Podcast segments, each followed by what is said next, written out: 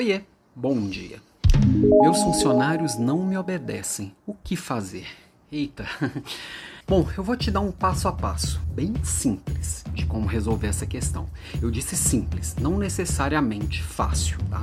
Mas eu quero voltar um pouquinho para entender melhor a pergunta, para entendermos melhor a pergunta, tá? Porque eu tenho um, um desejo de responder isso de forma direta mas bem enviesado com a minha visão de mundo. Então, a primeira coisa que você deveria fazer quando você acha que sua equipe não está ali engajada, que você não está conseguindo influenciar essas pessoas, ou que elas não te obedecem, como veio aqui na pergunta, você tem que entender por que dessa pergunta. O que está por trás dela?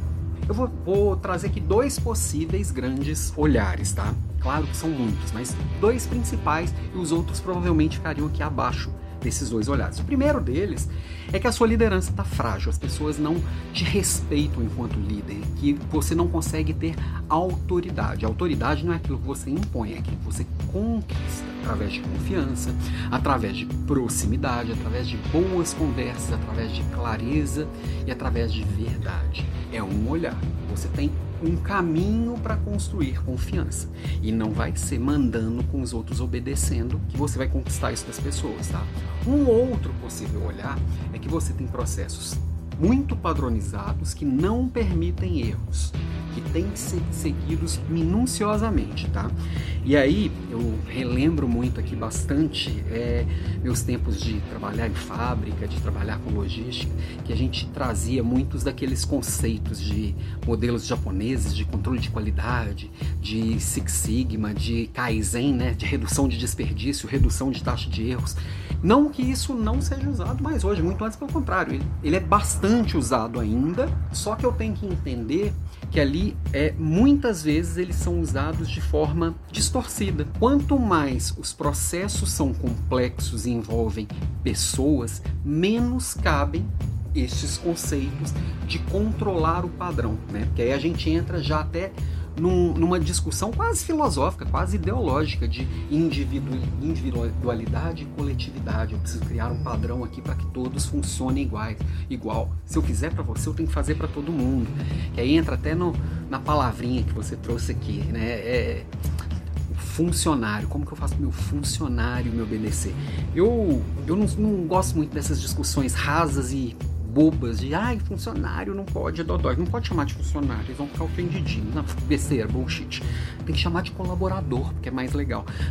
Mas eu tenho que entender que por trás dessas novas palavras, da palavrinha que ficou proibida, etc., tem sempre uns porquês. Funcionário é o que funciona bem, é o que se adequa muito nesse mundo do padrão que tem que ser seguido. Né? O colaborador, eu vou colaborar com o que eu tenho de melhor, resolvendo o que precisa ser resolvido agora. Então, a minha individualidade ela é respeitada, ela é acolhida. E é, eu, como consumidor, eu consigo receber do mundo um, um produto ou um serviço que seja 100% adequado para mim. Cada dia nós, consumidores, estamos, estamos menos aceitando esses produtos massificados que servem para todo mundo, né? Porque a gente gosta de, da person, do personalizado, eu gosto de que entendam a minha singularidade, o meu jeito de ser. E quando a gente tem uma equipe trabalhando em problemas complexos, o problema de hoje não é igual ao problema de ontem, a solução de ontem não se adequa ao problema de hoje, eu preciso entregar autonomia para as pessoas definirem e decidirem a partir do que elas são, a partir do que elas têm. Para isso, eu tenho que dar clareza. Para isso, eu tenho que ter clareza, tá? E é muito comum, às vezes, alguém é, que era muito bom tecnicamente ser promovida e como eu era muito bom tecnicamente em algo, seja em venda, seja em programação, seja na operação de uma fábrica, de qualquer coisa, eu tenho uma tendência a querer que todos façam da forma que eu fazia já que eu fui reconhecido que aquele jeito é bom, aquele jeito é o que todo mundo deveria fazer.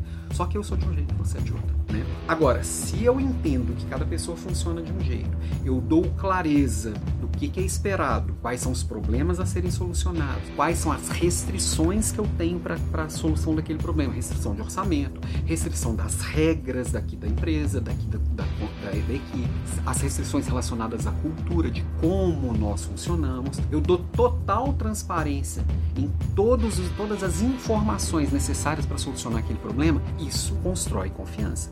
Isso eu estou entregando para o outro mais elementos para que eles resolvam todas as questões. E aí eu passo do, do, do, modelo mental e do papel de um líder que quer que as pessoas façam para mim para um papel que eu vou fazer com as pessoas. Estamos juntos no mesmo barco, vamos construir junto cada um fazendo o seu papel, cada um do seu jeito.